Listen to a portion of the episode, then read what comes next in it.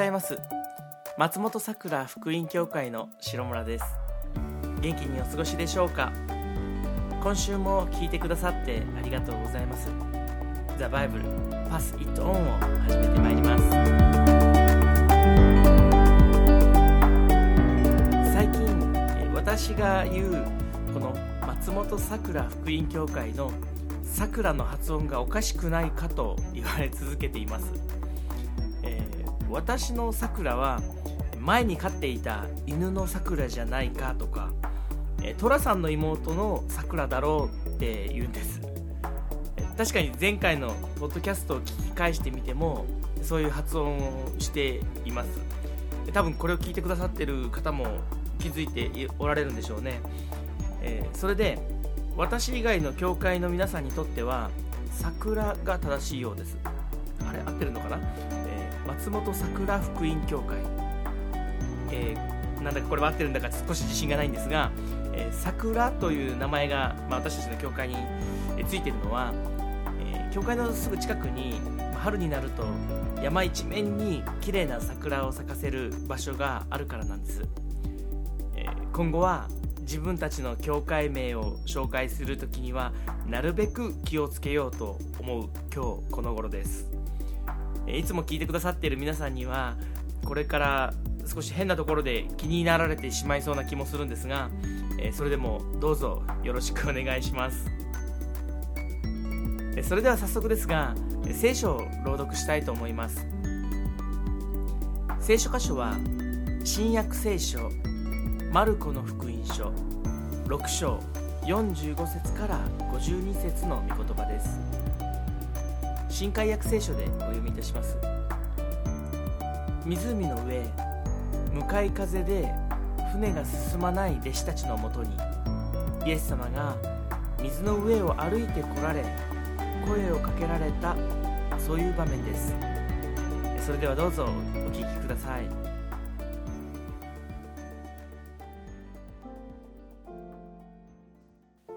マルコの福音書6章。45節から52節。それからすぐにイエスは弟子たちを強いて船に乗り込ませ先に向こう岸の別サイダに行かせご自分はその間に群衆を解散させておられた。それから群衆に分かれ祈るためにそこを去って山の方に向かわれた。夕方になった頃船は湖の真ん中に出ておりイエスだけが陸地におられた。イエスは弟子たちが向かい風のためにこぎあぐねているのをご覧になり夜中の3時ごろ湖の上を歩いて彼らに近づいて行かれたがそのままそばを通り過ぎようとのおつもりであった。しかし弟子たちはイエスが湖の上を歩いておられるのを見て幽霊だと思い叫び声を上げた。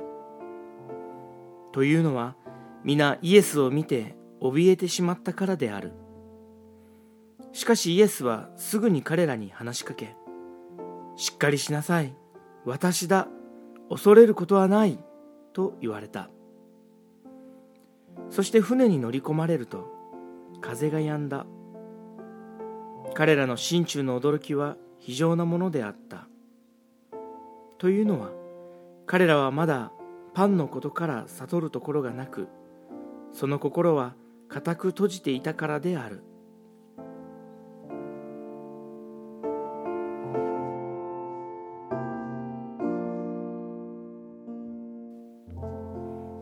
さて今聞いてくださっている方の中で、まあ、自分は漁師ですよという方は少ないか、まあ、あるいは、まあ、今収録している段階ではおられないかもしれません。でももしおられたら嬉しいですね。あの歓迎いたします。しかし、えー私たちも漁師でなくても、まあ、普段の生活の中で船に乗っていた弟子たちの気持ちを理解できるようなそんな場面はたくさんあると思うんです。例えば何かを解決しようと頑張っているんだけれど先が見えなくて疲れ果ててしまっているそういった経験です。頑張れば頑張るほどそれが報いられない時に人はがっかりしてしまいます。夫婦間などで、まあ、よくそういったことが起こっているのを拝見します。お互いがそれぞれに別方向に頑張ってそしてお互いが疲れ果ててしまっている。まあそんな場面です。他にも職場での人間関係でのすれ違いや自分に課した目標に自分の実力が合っていないって感じる時など努力しているのにそれが改善されない。そういった時私たちは本当につらいものです。こういう時クリスチャンであれば祈ることができます。神様今大変な状態です。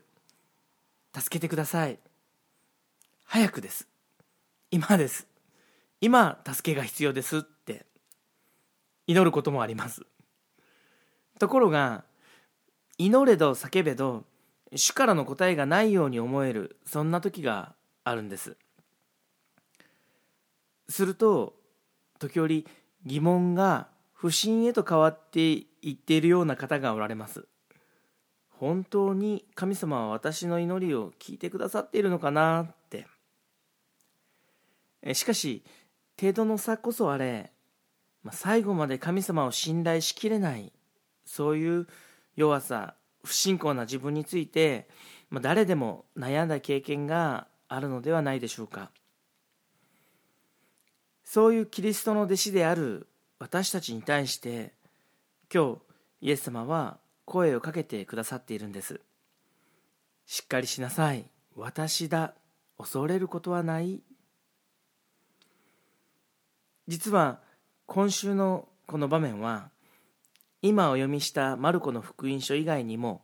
マタイの福音書ヨハネの福音書にも記録されています。読み比べてみると分かるのですがマルコの福音書は3つのこの福音書の場面で一番情報が少ないように思います。例えばマタイの福音書では湖の上に立たれているイエス様に対して弟子のペテロが「主よもしあなたでしたら私に水の上を歩いてここまで来いとお命じになってください」そう声を発する様子が書かれています。そしてイエスの招きに応じて水の上を歩いたペテロが途中風を見て怖くなりイエスに助けられてなぜ疑うのかと諭されるそんな場面です。マルコはこのペテロから直接主イエスの物語を聞き取り福音書を書いているはずなのにこういった、まあ、ある意味絶対忘れられなかったであろう場面を省略しています。またヨハネの福音書を見ればマルコ以上に細かな描写と説明が書かれています。例えばイエス様が山に祈りに行かれたその理由は人々がイエスを王にするために無理やり連れて行こうとしているのを知った。そしてイエス様はただ一人山に退かれるためにそうやって離れて行かれたってそんなふうに教えているんです。そして湖に吹く風のことをマルコは向かい風と言っているだけですがヨハネによれば吹きまくる強風だったと言います。またイエスが歩いて来られるまでに船が進んだ距離は、まあ、わずか45キロほどだったって、まあ、ヨハネを読むと分かります。えー、そして最後にイエスが船に乗り込む場面では弟子たちが喜んで迎え入れたと、まあ、そういった様子もヨハネの福音書では知ることができます。このようにマタイとヨハネを読みますと、まあ、さらによく状況が理解できるのですがではマルコはマタイやヨハネに対してまあ、出来事をきちんと記録しようとしていないということでしょうか。いえそうではないと思うんです。マルコにはどうしても強調して伝えたいことがあるんだと思うんです。私たちがマルコの福音書を読む時、まあ、誰でも耳に残るイエスの言葉。弟子たちに言った「しっかりしなさい。私だ。恐れることはない」私たちの目や耳は自然とこの言葉に引き込まれていくんです。さて先にお読みした聖書の冒頭イエス様は人々から離れて祈るためにまず弟子たちを強いて船に乗り込ませ向こう岸へ行かせたとありました。そしてイエス様ご自身が人々を解散させたようです。まあ、想像するに、まあ、大変な仕事だったと思うんです、まあ、少なくとも5000人、まあ、女性や子供を合わせると、まあ、1万人ぐらいはいたかもしれない。その人たちを、まあ、解散させたわけです。皆さん帰りの道はこちらですよとか南に向かう方はこっちの道ですよってやったんでしょうかね、まあ、お祭りの後みたいな大変な混雑状態だったと想像できます。その後イエス様は父なる神様と静かに1対1の交わりをするために山に祈りに行かれるんです。私たちも祈る時に家族や信仰の友と祈ることがあります。もちろんそれも大切な祈りなんですがしかしこの祈りの基本は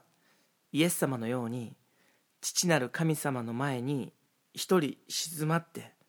神様と私という個人的な交わりの中で祈ることが大切なんだなって気づかせてくれます。イエス様は山に行って、まあ、どんなお祈りをされたのかなって少し想像してみたんです。思い出してみますとこの少し前バプテスマのヨハネがヘロデオによって首をはねられ死んだそういう報告をイエス様は聞いていました。このバプテスマのヨハネが死んだということは次は私が死ぬ番だって。人々の罪をあがなうために人々の罪に対する罰を自分が代わりに受けるんだって。今そのことをまあ、心新たにしている時だと思うんです。こんな時イエス様はどうするか。祈られたんです。イエス様というお方は100%神様です。そして同時に100%人間としてお生まれになられた方です。100と100じゃ200じゃないかとイエス様のご性質を私たちが頭で完全に理解できるものではありませんがでも確かに聖書を読むとイエス様は完全な神であり人であることが分かります。するとイエス様の人としてのご性質から考えると時が来れば十字架にかかられて死ぬということはまあそこにどんな苦しみ苦闘があったことでしょうか。1年後には木に釘で打たれ吊るされるんです。その痛みを誰よりも知っているはずのイエス様です。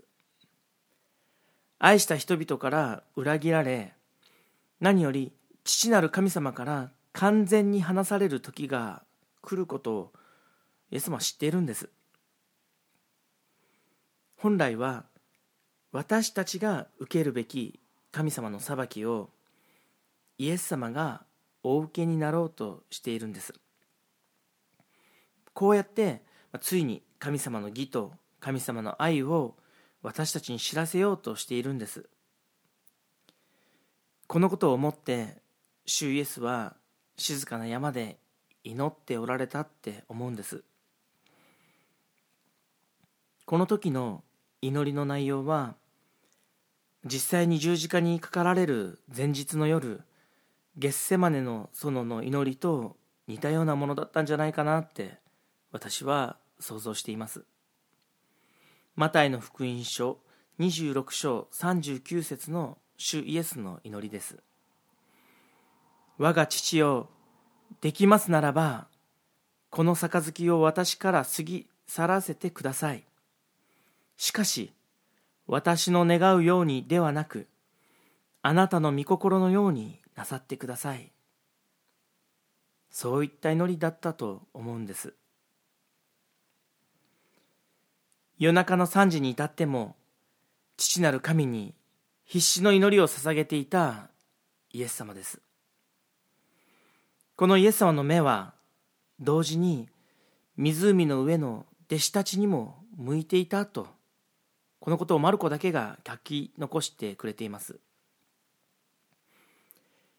湖の真ん中で向かい風のためにこぎあぐねている弟子たちを主イエスは山の方からご覧になっていたというんです。主イエスはご自分のために十字架にかかられるではないんです。ご自分の権威を示すために人に教え病気を癒されているんでもないんです。そのイエス様の目はその口はその手はいつも私たち人間を救おうと必死なんです。時に私たちの方は私たちに吹いている向かい風があまりに長いと感じて失望してしまうことがあります。祈っても祈っても主は答えてくださらないと嘆き祈ることをやめてしまう。そんな私たちに対してなおも主はその視線を私たちに向け続けてくださっているんです。弟子たちは一晩中必死で船を漕いでいました。イエス様さえいてくれればなんで今回はいないんだ？まあそう思ったと思うんです。実は聖書によりますと弟子たちの乗った船が嵐にあったということは前にも一度ありました。マルコの福音書4章に書かれています。あの時はイエス様は嵐の中、まあ、船の後ろで眠っていたとかれています。しかし今回はイエス様がおられないんです。弟子たちからすればもうイエス様寝ていてもいいからそばにいてくださればってまあ、そう思ったと思うんです。でもイエス様は山に祈りに行っていました。そして夜中の3時を迎えます。もうダメだってヘトヘトの限界です。もう何にもできることはない。弟子たちがそう思った時なんとこの嵐の中を歩いている方がいたって言うんです。イエス様が強風の中湖の上を歩いてこられた。山の上からご覧になっていたイエス様は弟子たちが失望しかけた時神様への信仰を失いかけた時その姿を表してくださったんです。イエス様がどうやって水の上を歩いてこられたかそんなことにマルコは興味を示していません。ただイエス様はそのまま弟子たちのそばを通り過ぎようとのおつもりだったと書かれています。これはどういうことでしょうか？せっかく姿を現してくださったイエス様が弟子たちに関心がないということはないはずです。きっと弟子たちに気づいてほしいんだと思うんです。私はいつもあなた方を見ているって。イエス様はいつでも奇跡を起こしてでも弟子たちのそばに来て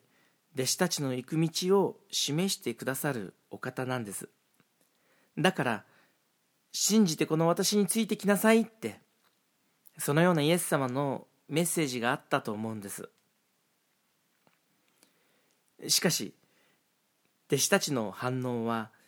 イエス様の期待するものと違いました。イエス様を見ても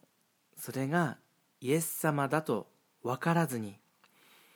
幽霊だと思い叫び声を上げたっていうんです。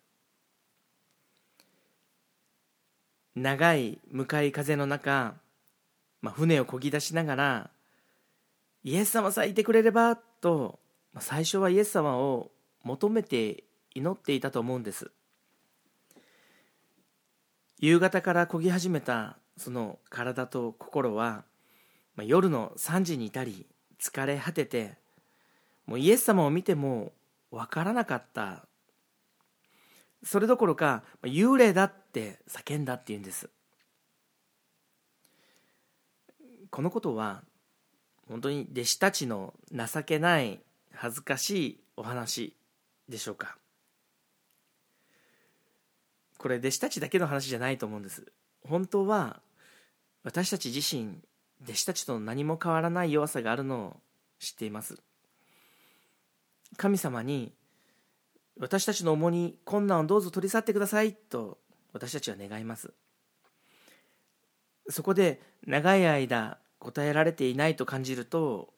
勝手に失望してしまうそんな私たちがいないでしょうか。しかし本当のところは神様は御言葉を通してまた誰かの証や祈りを通して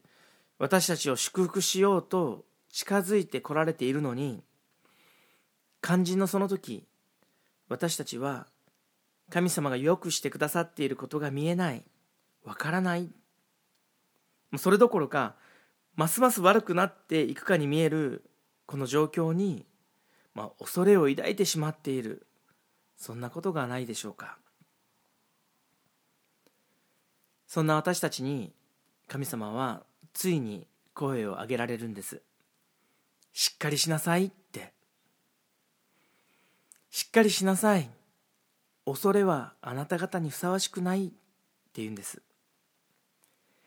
なぜ恐れが弟子たちにふさわしくないのか。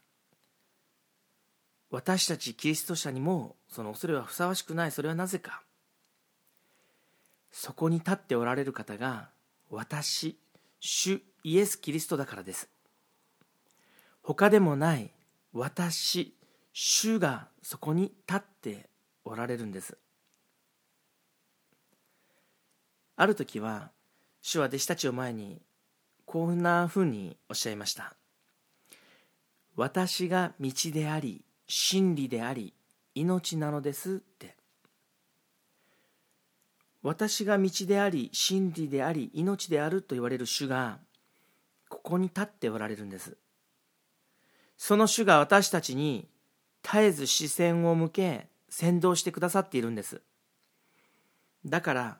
私たちは恐れにふさわしいものではないんです。そうしてイエス様が船に乗り込まれると風は止みました。聖書はこの時どうやって風が止んだのか。そういったことは書いていないんです。しかし確かに風は止んだんです。主の直接の弟子たちであろうと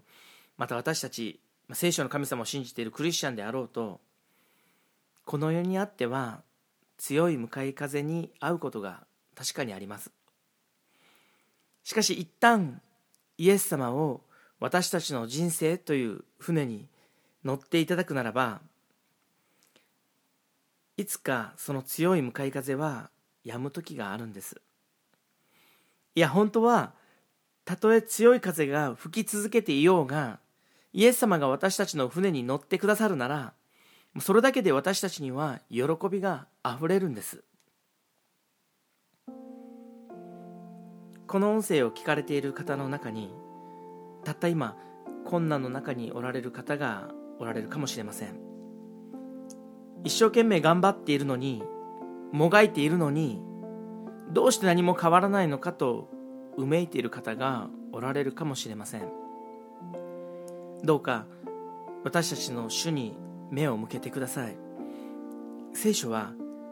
十字架と復活の後天に昇られたイエス・キリストについて今も神の右の座から私たちのために祈ってくださっていると教えています。周りは辛いことしか見えなかったとしても主は今もあなたに目を留めてくださっています。そして必ず私たちの前を歩いて先導してくださいます。私たちが必要とするなら直接私たちの船にも乗ってくださるお方です。聖書はまたどんな困難も苦しみも私たちをキリストイエスにある神の愛から引き離すものはないってそう教えています。だから私たちを取り巻いているのは本当は恐れなんかじゃないんです。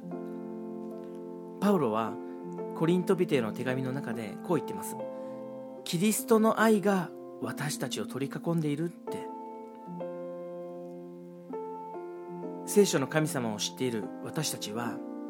この主にお委ねできる特権を持っています。私たちが生きているこの人生確かにいろいろなことがあります。でもいつでも主に期待しお委ねして安心して歩みませんか？神様と共に誰かがあなたのために祈っています。私もその兄弟姉妹と共にあなたのために祈らせてください。お祈りいたします。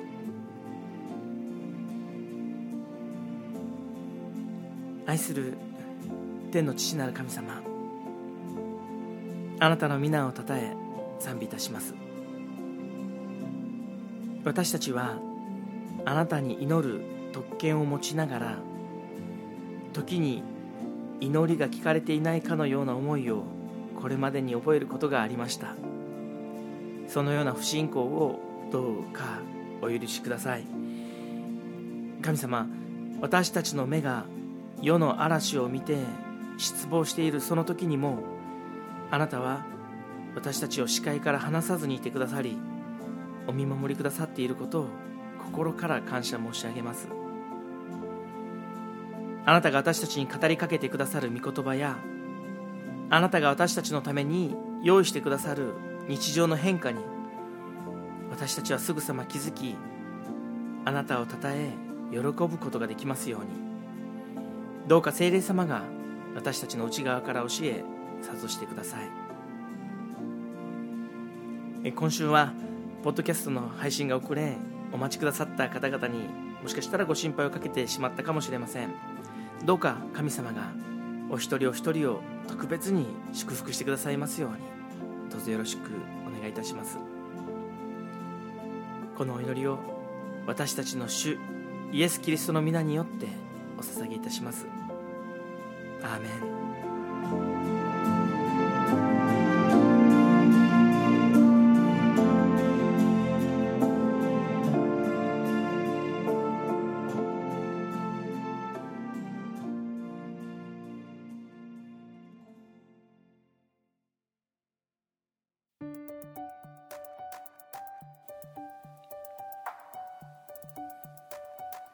第5回目のポッドキャストをお聴きくださりありがとうございました。今日も最後に次のことをお伝えさせてください。何かお聞きになってご質問やご意見等ございましたらどんな内容でも結構です。お気軽にお問い合わせください。メールでしたら info.msf-church.com または教会ホームページの一番下のあたりにあるお問い合わせ欄からご連絡いただければ幸いです。未だ車が沖縄ナンバーの私たち家族は長野へ引っ越してきて今でもいつも何かに驚いているように思います。それほど同じ日本でも違うんだなぁと、まあ、毎日楽しいんですが今週もそんな中から一つ、えー、沖縄に住んでいた頃は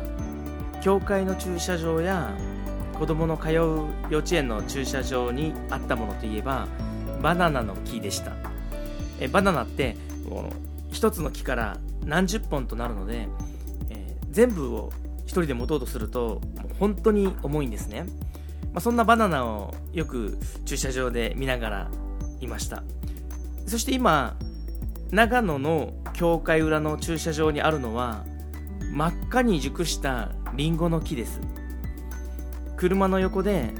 まあ、そこにあるのが当たり前のように、まあ、本当に美味しそうに実っているんです。さらに少し離れたところには、まあ、これもまた美味しそうな牡蠣の木があります、